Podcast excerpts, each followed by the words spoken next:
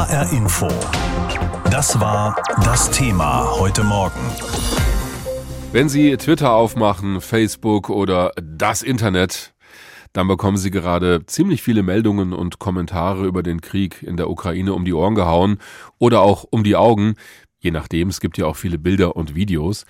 Da sind nicht nur seriöse Medien unterwegs, wie wir von HR Info bei denen Sie davon ausgehen können, dass wir versuchen, Sie bestmöglich zu informieren, sondern da sind auch jede Menge Falschmeldungen unterwegs, Propaganda, was weiß ich noch alles. So ist das immer in einem Krieg, wenn beide Seiten auch ganz bewusst versuchen, ihr Bild der Lage zu verbreiten und auch die Berichterstattung zu beeinflussen. Wie wir am besten damit umgehen können, darüber habe ich mit Lutz Güllner gesprochen.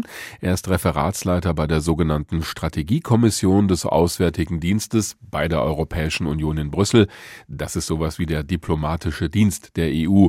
Herr Güllner, welche Falschinformationen über diesen Krieg sind denn im Moment vor allem unterwegs? Also da gibt es eigentlich so drei große Blöcke, die wir sehen. Also das eine hat damit zu tun, äh, wo denn eigentlich die Schuld an der ganzen Situation liegt. Äh, da wird sehr schnell umgedreht äh, das Verhältnis von Ursache und Wirkung, also wo Aggression herkommt, wer angefangen hat.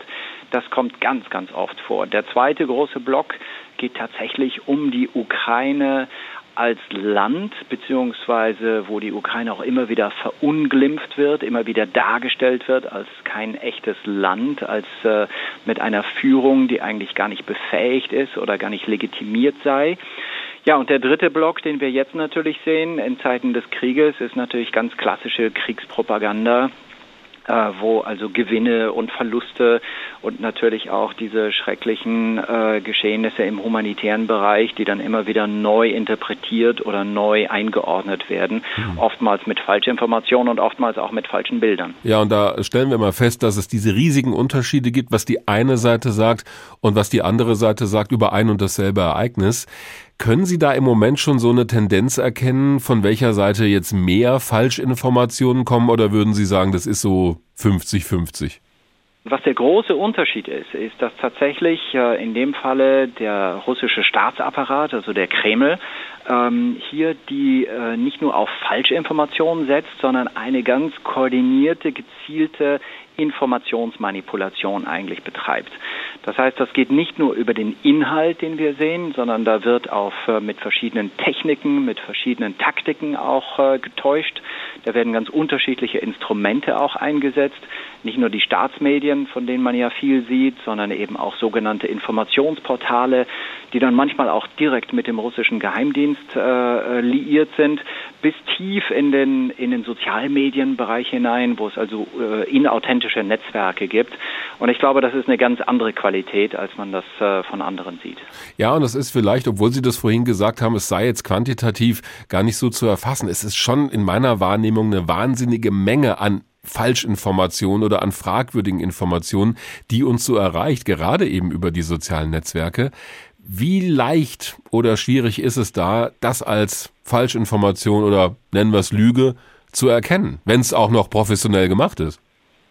Ja, leider ist das genau das große Problem, nachdem sich eben auch die Technik weiterentwickelt. Das heißt, manche dieser, dieser Täuschungen werden auch wirklich sehr, sehr professionell mittlerweile gemacht und wird ja auch äh, mit großem Aufwand manchmal betrieben.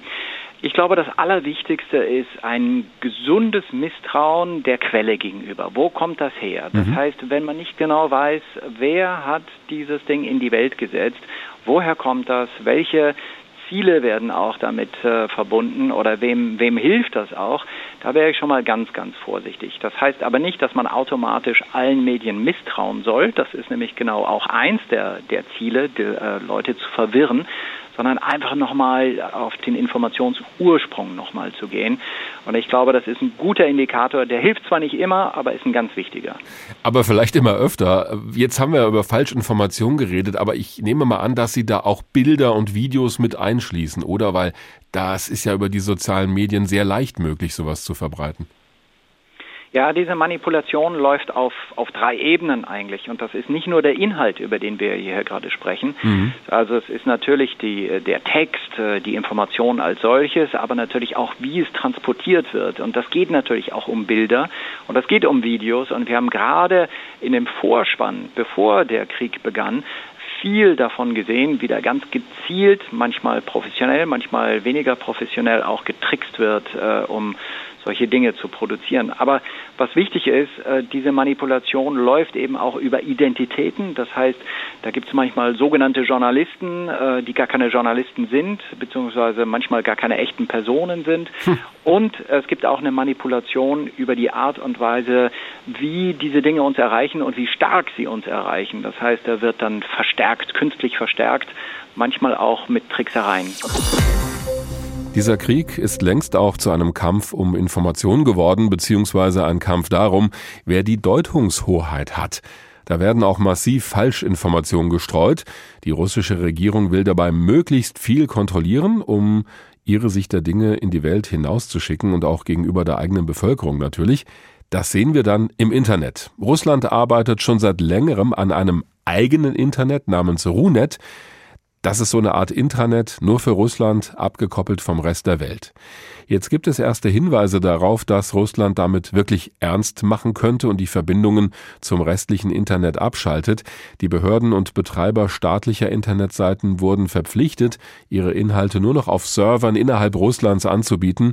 Allerdings meint Tobias Klein aus unserer Multimedia-Redaktion, da sollten wir lieber zweimal hinschauen, denn das könnte auch einen ganz anderen Hintergrund haben. Die Pläne für ein eigenes, souveränes russisches Internet gibt es schon länger. Im April 2019 stimmte das russische Parlament einem Gesetz zu, welches es der Regierung im Extremfall ermöglichen soll, Russland komplett vom restlichen Internet abzukapseln. Das Gesetz trat dann am 1. November 2019 in Kraft. Zum einen begründete die Regierung das Gesetz damit, dass sich Russland so im Notfall vor Cyberangriffen aus dem Ausland schützen könne. Tilko Gries, zu dem Zeitpunkt ARD-Korrespondent in Moskau, führte damals im Deutschlandfunk aber noch eine weitere Begründung an. Es wird so argumentiert, dass es eine Gefahr gebe, dass Russland von außen abgekoppelt wird, abgeschnitten wird. Fragt man sich, von wem genau? Im Verdacht ist aus russischer Sicht oder aus Perspektive der russischen Regierung stets der Westen, stets die Vereinigten Staaten, dass die vorhätten, Russland abzukoppeln. Ich glaube nicht, dass das den Tatsachen entspricht, aber das das wird genutzt als eine Begründung. Was also genau plant Russland mit seinem sogenannten RU-Net? Dirk Engling vom Chaos Computer Club sagt, dass zum Beispiel ausländische Seiten dann nicht mehr erreichbar wären und auch der Zugriff auf russische Dienste wäre von außen nicht mehr möglich. Weiter werden Werkzeuge, mit denen Sperren und Filter umgangen werden können, verboten.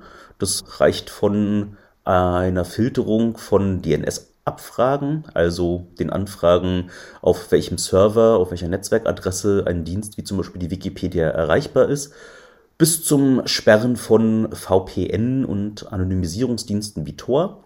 Im Extremfall ist Russland darauf vorbereitet, das gesamte russische Netz an den Übergabepunkten in den Rechtszentren vom weltweiten Netz abzutrennen. Bereits im Juli 2021 habe es einen Test gegeben, bei dem das russische Netz kurzfristig vom weltweiten Internet getrennt wurde. Für Engling ist klar, technisch ist es also möglich, dass Russland sich vom weltweiten Internet abkoppelt.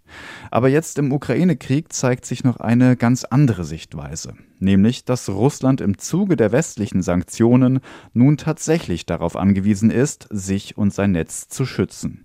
Denn westliche Unternehmen ziehen sich aus Russland zurück, so auch Provider, die für stabile Internetverbindungen im Land sorgen. Jetzt zeigt sich auch bei der IT-Infrastruktur Russlands Abhängigkeit vom Westen und die Regierung steuert gegen. Das russische Ministerium für digitale Entwicklung, Kommunikation und Massenmedien schreibt jetzt staatlichen Betreibern von Diensten und Webseiten unter anderem vor, Inhalte auf lokale Server in Russland umzuziehen. Im Prinzip ist das eine unmittelbare Vorbereitung für eine verstärkte Filterung des Internets und eine Vorbereitung für das Abtrennen des Internets entweder vom Westen oder durch vorauseilenden Gehorsam der westlichen Anbieter. Nicht nur Russland könnte sich selbst vom Internet abkoppeln, nein, auch der Westen könnte Russland ausschließen als weitere Sanktionen, wie auch schon von der Ukraine gefordert. Russlands Handlungen sind also auch so zu verstehen, einer Netzabkopplung durch den Westen vorzubeugen. Also die eigene IT-Infrastruktur unabhängiger und sicherer zu machen und sich im Zweifel tatsächlich auch vor Cyberangriffen aus dem Ausland besser schützen zu können. HR Info. Das war das Thema heute Morgen. Dieser Krieg mitten in Europa verändert so gut wie alles momentan. Menschen, die eben noch ein Zuhause hatten und einen ganz normalen Alltag in der Ukraine, werden auf einmal Flüchtlinge. Die meisten zieht es dann Richtung Westen. Dort sind sie relativ weit weg von den Kämpfen und relativ nahe dran an den Nachbarländern wie Polen oder Tschechien. Schätzungsweise zwei Millionen Menschen sind schon auf der Flucht vor diesem Krieg, entweder innerhalb der Ukraine oder auch ganz weg aus ihrer Heimat. Die Stadt Lemberg oder Lviv, wie sie in der Landessprache heißt, ist zu einer Art Durchgangsstation geworden für diese Menschen. Die Stadt liegt im Westen der Ukraine und unser Korrespondent Björn Blaschke ist seit Mitte der Woche auch dort, um sich direkt einen Eindruck zu verschaffen. Vorhin habe ich mit ihm gesprochen. Herr Blaschke, welche Geschichten hören Sie denn von den Leuten, die sich nach Lviv gerettet haben? Na, ich habe gestern mit einer Frau gesprochen. Sie ist Mutter von drei Kindern. Mit zweien ist sie auf der Flucht. Die andere ist schon seit längerem außerhalb des Landes. Die hat erzählt, dass ihre Kinder acht Tage lang im Keller waren, bevor sie sich dann getraut hat, mit dem Auto loszufahren in Richtung Westen. Und vier Tage hat die Reise gedauert, hierher zu kommen nach Lviv, wo sie nun in einer Schule untergekommen ist, in einem Klassenzimmer und dort auf Matratzen schläft. Sie hat davon gesprochen, wie sehr sie sich gefürchtet hat die ganze Zeit. Also erst unter den Bombardements. Sie kommt aus Kharkiv, einer Stadt, die mehr oder weniger eingeschlossen ist und äh, ihre Kinder gewisserweise traumatisiert sind. Und jetzt ist sie froh, dass sie in Lviv ist, aber hat natürlich auch Angst, dass diese Stadt angegriffen werden könnte. Ein Beispiel von vielen. Ja, wir hören immer wieder auch von Kämpfen in der Ukraine in Regionen, die bislang eher verschont geblieben sind. Wie nahe kommt denn der Krieg an Lviv heran, obwohl die Stadt ja als weitgehend sicher gilt? Die Stadt ist auch weitgehend sicher. Der Krieg kommt hier bisher eher psychologisch heran. Also die Leute haben Angst davor, dass auch sie angegriffen werden. Lviv ist das Zentrum im Westen der Ukraine. Und wenn Präsident Putin die Ukraine komplett kontrollieren wollte, müsste er diese Stadt eben auch irgendwann angreifen. Und davor fürchten sich die Leute hier. Das ist völlig klar. Das heißt, der Krieg kommt kämpfend noch nicht heran. Das, was hier gekämpft wird, ist psychologisch. Die hm. Leute ringen darum, nicht die Fassung zu verlieren. Zum Teil sind sehr ruhig dabei, bereiten sich darauf vor, dass sie angegriffen werden könnten. Aber ja, sie haben Angst und gleichzeitig sind sie voller Ruhe. Es gibt auch Menschen, die den anderen Weg einschlagen, also nicht Richtung Westen, sondern Richtung Osten. Wir hören von viel Hilfsbereitschaft. Ich meine, es gibt auch Hilfskonvois, die sich von Deutschland aus auf den Weg zur Grenze machen. Gibt es denn auch Menschen, die von der anderen Seite in Lviv ankommen, um dort zu helfen? Ja, viele. Mhm. Also nicht nur in Lviv, sondern im ganzen Teil des Westens kann man sagen. Also ich selber bin rübergekommen mit einem jungen Polen, der jeden Tag hierher fährt, um Menschen aus Lviv abzuholen. Der packt sein kleines Auto voll. Das heißt, das sind dann vier, fünf Leute manchmal drin und dann fahren die los und fahren nach Polen. Das macht er, der ist Informatiker und sagt einfach, ich muss den Menschen helfen, ich kann da nicht zusehen. Und das ist nur ein Beispiel. Ich habe junge Männer aus Australien getroffen und aus den USA, die kurzerhand gesagt haben, wir fliegen hierher in die Ukraine und helfen. Und das machen sie. Sie packen jeden Tag Pakete mit Nahrungsmitteln. Sie sortieren Schlafsäcke, die für Flüchtende ankommen, die auch gespendet worden sind. Da passiert unglaublich viel und da ist die Solidarität sehr groß, so wie die Solidarität eben auch unter den Ukrainern selbst ist weil wir über die Hilfsbereitschaft natürlich immer viel sprechen, es gibt auch noch einen anderen Aspekt und auch darüber haben wir immer wieder mal berichtet, nämlich Leute, die in die Ukraine fahren, um dort zu kämpfen, an der Seite der ukrainischen Armee gegen die russischen Soldaten. Haben Sie auch davon was mitbekommen? Auf jeden Fall. Ich konnte die Leute leider noch nicht sprechen. Es ist so, dass die hier sich bei Büros melden, die zum Verteidigungsministerium gehören und die organisieren dort alles. Und da habe ich bisher noch keine Genehmigung bekommen. Aber es gibt diese Leute. Es gibt hier auch, ich weiß nicht genau, was das für Rekrutierungszentren sind, so Treffpunkte, bei denen Listen abgearbeitet werden. Ich nehme an, dass sich da die Leute vorstellen und sagen, wir sind kampfbereit.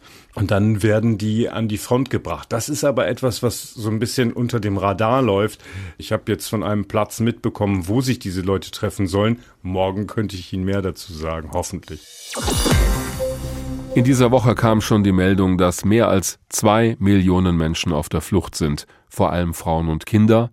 Viele haben sich auf den Weg nach Westen gemacht, auch in Richtung der polnischen Grenze. In der Nähe der Grenze werden die Geflüchteten dann erstmal provisorisch untergebracht und versorgt. Wie so eine Hilfe für Menschen in Not konkret aussehen kann, damit hat die Stadt Pfungstadt in Südhessen viel Erfahrung. Als ab dem Jahr 2015 Hunderttausende Flüchtlinge zu uns nach Deutschland gekommen sind, haben sich in der kleinen Stadt viele Menschen engagiert. Wir haben in HR Info auch immer wieder darüber berichtet in unserer Serie zum Beispiel Pfungstadt. Und nun hat sich Bürgermeister Patrick Koch auf den Weg gemacht an die Grenze zwischen Polen und der Ukraine. Dort habe ich ihn gestern Abend erreicht. Herr Koch, wo genau sind Sie denn und wie erleben Sie die Situation vor Ort? Wir sind in Ustrici-Dolnie, das ist ganz im Südwesten Polens, äh, ungefähr vier Kilometer von der äh, ukrainischen Grenze entfernt. Ustrici-Dolnie ist eine Partnerstadt unserer ungarischen Partnerstadt und so kam der Kontakt. Ah, okay, das ging quasi über Bande, der, der Kontakt. Wie genau. erreichen genau. Sie auch in einem Restaurant, müssen wir dazu sagen, weil im Hintergrund ein bisschen Kindergeschrei war gerade, aber da ist die Handyverbindung halt ordentlich. Wie ist denn die Situation vor Ort? Ja, also man muss sagen, es ist hier sehr gut organisiert mittlerweile. Also es kommen über den kleinen Grenzübergang jeden Tag rund 5000 Personen, die dann hier erstmal in sogenannten Reception Points teilweise eine Nacht bleiben können. Manche fahren auch gleich weiter in Bussen Richtung Warschau und Krakau und dann weiter Richtung Westen. Also man sieht, es geht hier wirklich also ein, ein, ständiges Kommen und Gehen. Es ist also auch sehr bewegend und wenn man das alles mal sich äh, aus der Nähe ansehen kann. Und das ist ja alles sehr gut organisiert von der polnischen Administration, denen wir jetzt auch ein bisschen geholfen haben, indem wir einfach ein paar äh, Güter auch gebracht haben, die die auch angefordert hatten bei uns direkt. Sie sind mit insgesamt vier Lastwagen nach Polen gefahren und haben Hilfsgüter im Gepäck gehabt. Unter anderem wurde mir gesagt, Heizpilze und Powerbanks. Das ist jetzt ja nicht so die klassische Hilfslieferung, da denken wir eher an Nahrungsmittel oder Babywindeln. Äh, wie haben Sie das zusammengestellt? Ja, das hatten wir auch dabei. Äh, okay. Äh, Nahrungsmittel. Wir haben insgesamt zwei äh, große Bierlaster unserer Funkstelle Brauerei bekommen und äh, die Firma Koke hat noch LKW gespendet. Wir haben ja noch weitere Lieferwagen dabei gehabt. Also wir sind insgesamt 13 Personen hier heute vor Ort. Und wir haben in Funkstadt einen Aufruf gemacht, nachdem wir vorher in Ostsee-Sidolien angerufen haben, was braucht ihr? Und genau das haben wir dann im Prinzip gesammelt, kommissioniert, auf Paletten gepackt und gestern dann hier in so ein Magazin abgeladen. Und heute haben wir schon dann bei der Auslieferung an die Grenze, haben wir dann schon unsere Lebensmittel gesehen gut organisiert. Ja, Powerbanks können wir auch nachvollziehen, denn viele Menschen haben halt nur über ihr Handy Kontakt zur Familie oder zu anderen, die noch in der Ukraine sind und dann müssen die natürlich ihr Handy immer wieder aufladen, damit der Akku nicht leer ist. Aber Heizpilze, also das macht nochmal deutlich, dass offenbar die Situation für viele Menschen so ist, dass die erstmal irgendwo ins Warme müssen. Denn es ist ja eisig kalt. Es ist bitter, es ist bitter kalt. Wir haben hier teilweise minus 15 Grad. Hm. Und wir haben also Heizpilze mitgebracht. Wir haben aber auch viel Geld gesammelt, was wir jetzt dann in Diesel äh, umgesetzt haben, weil natürlich die, die Stromaggregate, die Heizgeräte müssen ja auch teilweise mit Energie betrieben werden. Und ähm, da waren, war der Bürgermeister Bartosch Romanewski, der war sehr, sehr glücklich, dass wir ihm da entsprechend helfen konnten und ist der Punkt der Bevölkerung sehr dankbar, dass das geklappt hat mit der Hilfe. Sie haben auch vorhin gesagt, so sinngemäß, dass das sehr anrührende Dinge sind, die Ihnen da widerfahren. Können Sie ein Beispiel nennen? Ja, also es ist es ist wirklich so, wie die äh, wie die polnische Bevölkerung hier zusammensteht und wie sie auch wirklich mit vielen Freiwilligen äh, für die ukrainischen Flüchtlinge das packt und die, die sich um die Leute kümmert, das ist schon sehr, äh, sehr, sehr beeindruckend. Und natürlich ist es auch so, wenn man sieht, äh, wer da über die Grenze kommt, das sind in der Regel Mütter mit kleinen Kindern, mit Jugendlichen, denen die nackte Angst auch teilweise ins Gesicht geschrieben steht, die Unsicherheit, was wird da kommen, weil die Leute gehen und wissen ja nicht mehr, ob und wann sie wieder zurückkehren, was mit ihren Familienvätern ist. Das mhm. ist schon ein sehr bedrückendes Gefühl gewesen vorhin an der Grenze. Das war wirklich schon etwas, was, was man mit nach Hause nehmen wird, ganz bestimmt. Stichwort mit nach Hause nehmen. Sie wollen ja nicht nur jetzt einmal den Geflüchteten in Polen helfen, sondern Sie wollen auch herausfinden, wie sich Ihre Stadt, Funkstadt, auch vorbereiten kann auf die Menschen, die dann genau. eben auch nach Deutschland kommen. Hier kommen ja auch schon Menschen aus der Ukraine an, die eine neue Bleibe suchen. Haben Sie da schon was mitnehmen können, also so an Erkenntnissen? Ja, wir haben schon die ersten ukrainischen Flüchtlinge bei uns in Funkstadt, die hatte ich schon am vergangenen Montag willkommen heißen können. Und da werden sicherlich noch mehr dazukommen. Ähm, wichtig ist, dass die Leute ihre Kommunikationsfähigkeit behalten, weil die wollen natürlich mit ihren äh, Verwandten, mit ihren Freunden kommunizieren. Hm. Und ähm, das läuft hier jetzt schon sehr gut, habe ich festgestellt. An der Grenze kriegen die automatisch schon kostenfrei von den äh, polnischen Netzbetreibern auch SIM-Karten, wo sie dann im Prinzip das polnische Netz benutzen können. Überall gibt es freies Wi-Fi in den Flüchtlings Anlaufzentren. Also insofern, das ist hier schon sehr gut organisiert und das muss natürlich dann auch in Funkstadt oder beziehungsweise bei uns in Hessen dann entsprechend natürlich auch funktionieren. Es wird auch funktionieren, ganz bestimmt. Von diesem neuen Krieg mitten in Europa bekommen wir jeden Tag genug schlechte Nachrichten. Eines macht aber doch Hoffnung und das ist eben diese Hilfsbereitschaft, auch hier bei uns in Deutschland. Sehen wir zum Beispiel in Berlin. Dort kommen am Hauptbahnhof jeden Tag tausende Menschen an nach ihrer Flucht. Diese Leute müssen dann schnell irgendwo untergebracht werden. Häufig haben sie nur eine Tasche dabei oder einen Rollkoffer. Die erste Anlaufstelle sind dann die ehrenamtlichen Helferinnen und Helfer. Die versorgen die Menschen mit dem Nötigsten, versuchen auch Schlafplätze zu vermitteln und wohin die Menschen dann kommen, bleibt leider häufig dem Zufall überlassen. Deswegen gibt es schon die ersten Forderungen an die Politik, das alles besser zu koordinieren. Unser Korrespondent Björn Darke war am Berliner Hauptbahnhof. Es ist kaum ein Durchkommen im Untergeschoss des Berliner Hauptbahnhofs. Vor den spiegelnden Schaufenstern von Fastfood-Läden und Autovermietungen stehen Tausende an, fast ausschließlich Frauen und Kinder. Sie warten auf Bahntickets, ein warmes Essen, ein Bett zum Schlafen. In ihren Händen haben sie kleine Koffer oder nur Einkaufstüten. Helferinnen und Helfer in neongelben Westen verteilen Wasserflaschen, Windeln und Corona-Schutzmasken. Die großen Hilfsorganisationen sind da und vor allem viele Freiwillige, die spontan helfen. Von staatlichen Stellen ist hier im Untergeschoss nichts zu sehen. Vom Berliner Hauptbahnhof in den Bundestag sind es zu Fuß zehn Minuten. Alexander Trom kommt gerade aus dem Innenausschuss.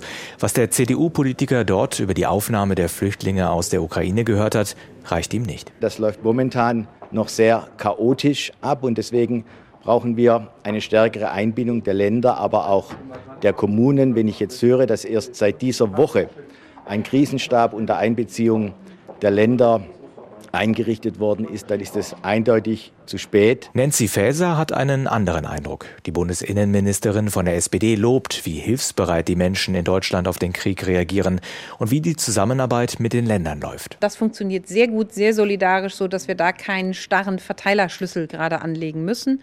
Aber das funktioniert ausgezeichnet. Also da nochmal mein herzliches Dankeschön. In Berlin stellt der Bund Busse bereit, um die Ankommenden in andere Bundesländer zu fahren. Doch das Angebot ist freiwillig. Eine zentral gesteuerte Verteilung gibt es bisher nicht. Kritik daran kommt aus Bayern. Aus dem Innenministerium in München heißt es, der Bund müsse die Unterbringung in staatlichen Unterkünften steuern. Andernfalls sei eine vernünftige Planung nicht möglich. In Berlin kommen gerade jeden Tag mehr als 13.000 Menschen an. Schätzungsweise, denn genaue Zahlen kennt niemand. Ukrainerinnen und Ukrainer dürfen ohne Visum einreisen. Viele registrieren sich erst später bei den Behörden. Das gilt in der gesamten EU. In seltener Einigkeit hatten ja alle 27 Regierungen zugesagt, Flüchtlinge unterzubringen und zu versorgen. Welches Land wie viele Menschen aufnimmt, ist weiter offen. Einen Verteilmechanismus gibt es auch hier, laut Faeser, bisher nicht. Solange das so solidarisch toll funktioniert innerhalb Europas, brauchen wir das nicht. Wenn es nicht mehr funktionieren sollte, werden wir uns sicher sehr schnell darüber verständigen. Noch geht es um eine schnelle, unbürokratische Aufnahme der Geflüchteten. Doch Bürgermeisterinnen, Landräte und Ministerpräsidenten fragen sich auch, wer langfristig für Unterbringung, Versorgung und Integration zahlt.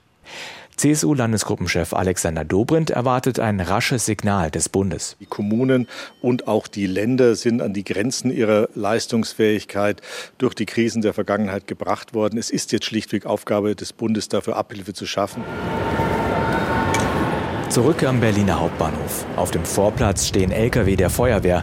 Eine Hilfsorganisation hat im Auftrag der Stadt ein 600 Quadratmeter großes Zelt errichtet. Welcome Hall Berlin steht auf einem Schild. Die Willkommenshalle soll das Provisorium im Untergeschoss ersetzen. Außerdem bereitet Berlin ein zweites Ankunftszentrum am ehemaligen Flughafen Tegel vor. Die Hilfe bekommt also langsam professionelle Strukturen. Es ist eine Entlastung für die vielen Freiwilligen und für die Menschen aus der Ukraine. HR Info. Das Thema. Wer es hört, hat mehr zu sagen.